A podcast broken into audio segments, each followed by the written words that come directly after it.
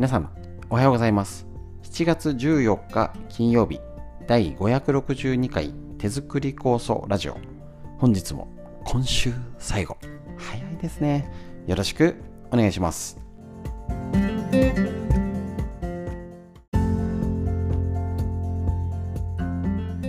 こちら手作り酵素ラジオは埼玉県本庄市にあります芦沢治療院よりお届けしております。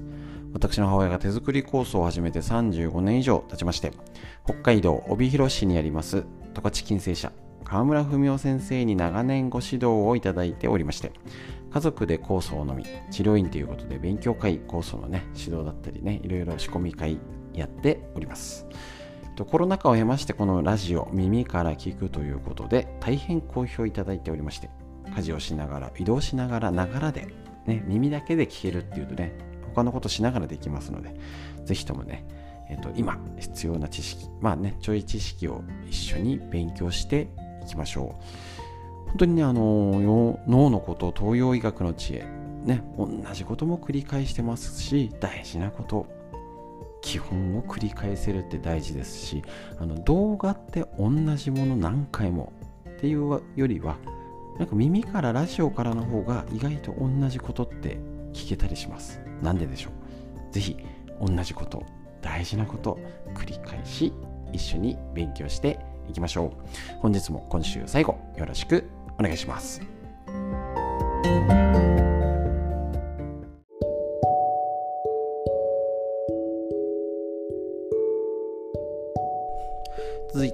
フリーのお話からやっていきましょう。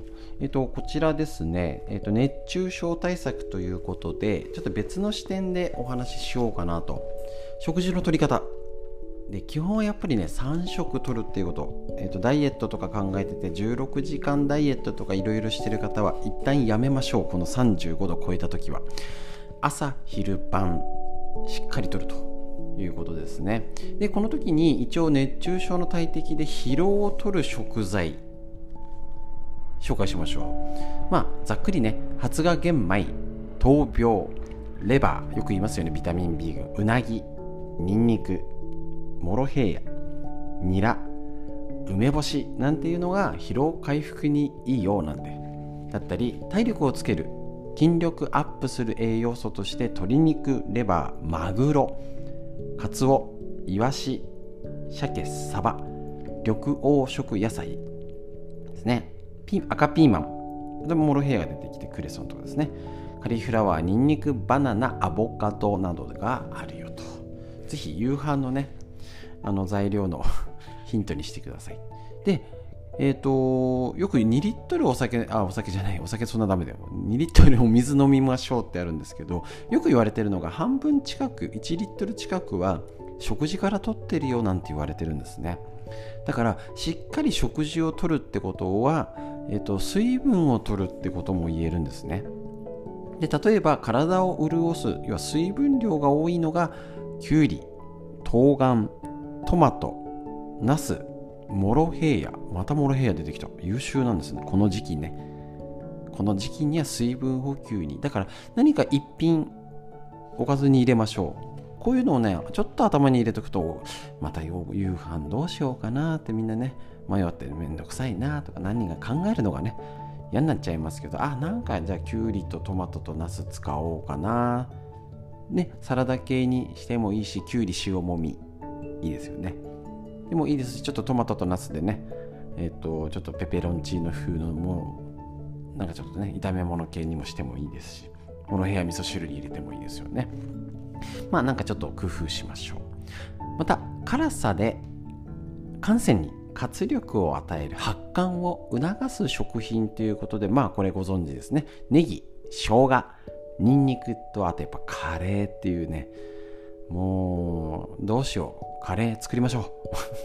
連休だしカレーにしようみたいなね。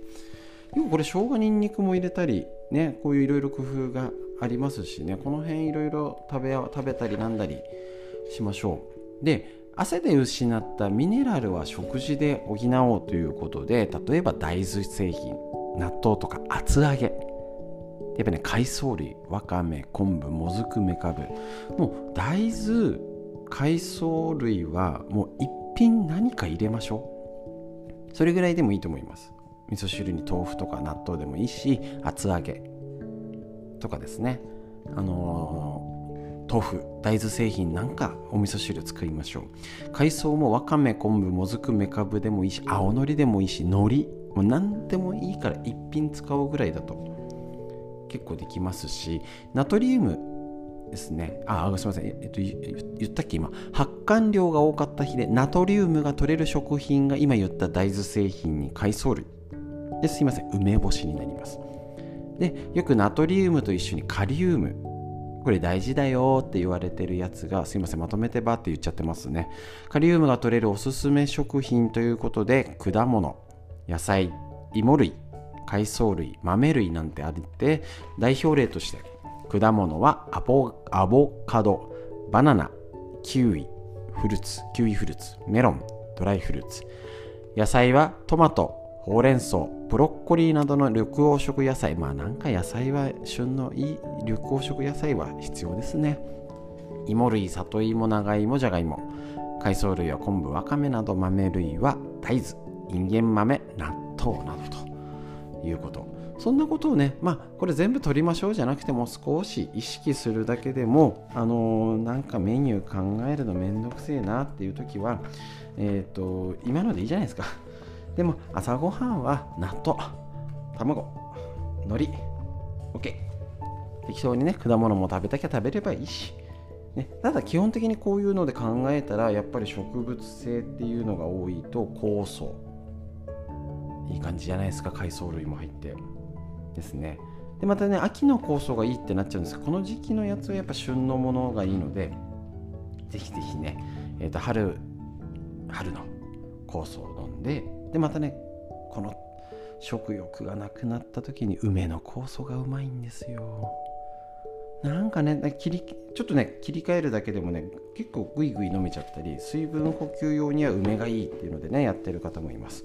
この辺の食材を上手にしてねやっぱねナスばっかり食ってんすナスの時期にねトマトやキュウリではねぜひ食べてねあのこれもあの義務感じゃなくて楽しみながらねあのこれ食べなきゃダメだっていうよりはこの中で何か美味しいの作れないかな。あこれでねどうしても一般的になっちゃうからな。なんかちょっと違う食事作ってみようとか。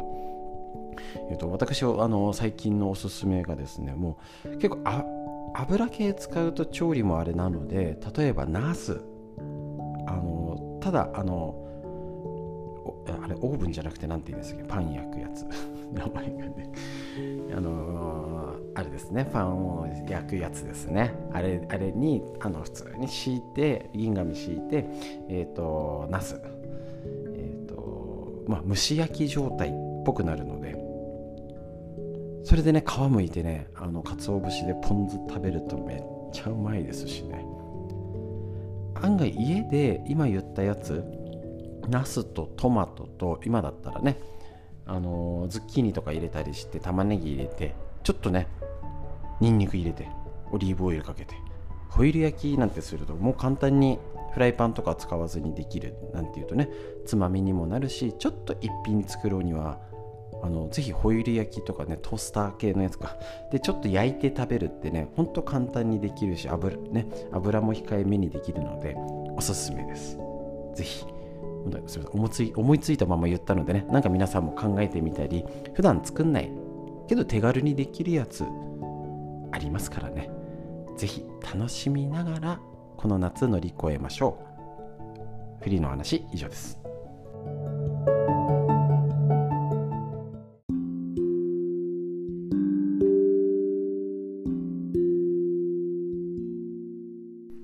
続いて脳のこと。40歳から始める脳の老化を防ぐ習慣和田秀樹先生のディスカバー形修理。もうずっとこれ3回り目ぐらいやってますけどあれ？初めて聞いたかもぐらいのことだったり。あああったあったとかって逆にそうだったねっていうふうにああもうこれ逆にできるようになった。小さな変化を感じ取りましょう。今日のページ。一人でぐるぐる考え込まない。こういうことねあの気をつけよう。なかなかねっていうようなことこの前頭葉を活性化するトレーニングとして一個一個紹介してる。こういうのしないでねっていうのね。こういうことしてねっていうのをやってますでしょうか。今日のページ。中高年になると鬱にかかりやすくなる傾向がありますがとりわけ物事を深刻に考えすぎる人や思い込みの強すぎる人は要注意です。最初は大したことでもないのにくよくよ考えるうちに思考がどんどん悪い方へと転がっていき収集がつかなくなりしまいにうつ状態になるというのはまあまああるケースと。いうことなんですよね。そう。最初から悪いっていうよりはだんだんなんかあれっていうことあると思います。ちなみに心理学用語では最初のきっかけとなった思い込みのことを自動思考というんですね。例えば親族にがんで亡くなった方が多いためにちょっと咳が止まらないだけあありそう。咳が止まらないだけで肺がんかも私はって最初に思い込んでそれで家庭の医学などを引っ張り出してきて読んでますます自分は肺がんだとなんか自分の中で作っちゃうみたいな思い込みですよね。そうなんですよね。そんな風に自動思考にはまってしまった時は頭の中で考えていることを書き出してさらに他に考え方はないかを客観的に見つめ直しましょう。そうそう。これ自分で頭でね、あちゃこちゃ考えててもね、答え出ませんから。肺がんだと思い込んでいても気管支炎かもしれないし、あるいは風邪をこじらせただけかもしれない。そんな風に思い込みの呪縛から解き放たれるきっかけを探す。し、また新たに上書きもあるんで、いいですよね。だ勝手に思い込んだら事実になっちゃうから違う思い込みをする。ですね。のも大事かもしれませんし。これもまた一人じゃ無理ですね。お友達に聞いたりとかえー、こう大体心配ななよくありますよね。心配していることの9割は起こらないみたいな。その今理論的に親族でがんがなくなったから咳が止まらないだけで肺がんかしら私って大体他の人に言ったらそれは違くないって医学知識ない方でも言いますしね。実際にどう症状があるかでちゃんときちんと病院に見てもらう検査をしてもらうは大事です。だけどその自動思考っていうのはまだ大したことない段階で作っちゃうってことです。是非ここはねあの誰でもありそうあるかと思います。大したこともなく。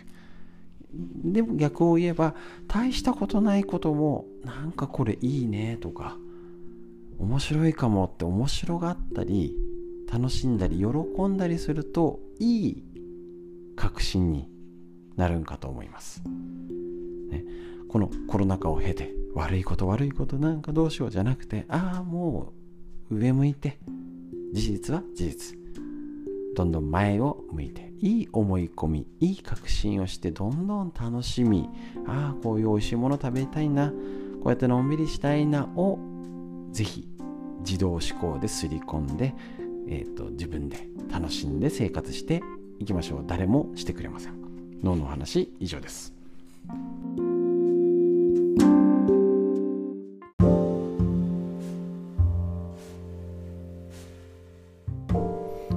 てみんな知りたい東洋医学の知恵。緑薬品漢方堂の毎日漢方。体と心をいたわる365のコツ桜井大輔先生の夏目社よりお届けしております。こちら昨日に引き続きこちら対策ができると。PMS3 種類ありました。えっ、ー、と昨日のラジオをお聴きくださいということでですね。ちょっとね濃そうなので進んじゃいます。7月14日のページ。PMS のタイプ別。えっ、ー、と、寒気、うつ血タイプ。もう一度ちょっと、ね、確認はね、しながらやりましょうかね。えっ、ー、と、生理前にイライラする怒りっぽい髪がパサパサ、抜け毛や白髪、乳房の張りや眠気が強いめまいがするなんていうタイプの人は体内を巡る気の流れが悪くなってるかもしれません気分のアップダウンが激しく疲労が溜まっているタイプとも言えますストレスや睡眠不足、疲労で症状が悪化するので、血、血を補い気を巡らせることが大切です。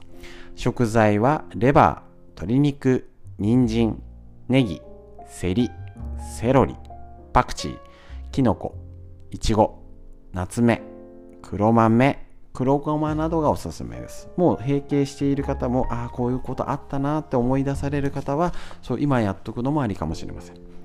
肝腎隠居タイプの方。えーと、ホテル冷たいものが欲しい肌がカサカサニキビができた体がだるいなんて方は潤いや血が不足し体体や内臓が弱っています。ほてったりニキビができたりだるくなることもあります。クコの実などの実のものと黒豆などの豆類そして体を元気にする魚介類エビカキ鮭アサリなども一緒に摂りましょう。もちろんこれ更年期の時の症状でも合うかもしれませんね。肝脾不和。腹痛食欲低下胃もたれ下痢。甘いものが欲しくなる。胃腸系症状ですね。ストレスが胃腸にダメージを与え無性に甘いものが欲しくなると。冷たいもの油っぽいもの甘いものを避けましょう。胃腸をケアする長い芋と豚肉を一緒にスープにして食べる美味しそう。おすすめです。長芋と豚肉じゃちょっと中華系スープですかね。和風であっさりもいいしあ和風でごま油もいいかな。なんかお腹空いちゃう。はいそういうスープで楽しみながらぜひちょっとやってみてください。こういうねその生理の時だったりもちろんそれ、えっと、閉経してもと、更年期でもこういうタイプどうかしらっていう自分の体の状態知る指標知っておいてください。で、是非娘さんお孫ちゃんとこのどう会話してみてください。豊医学の知恵以上です。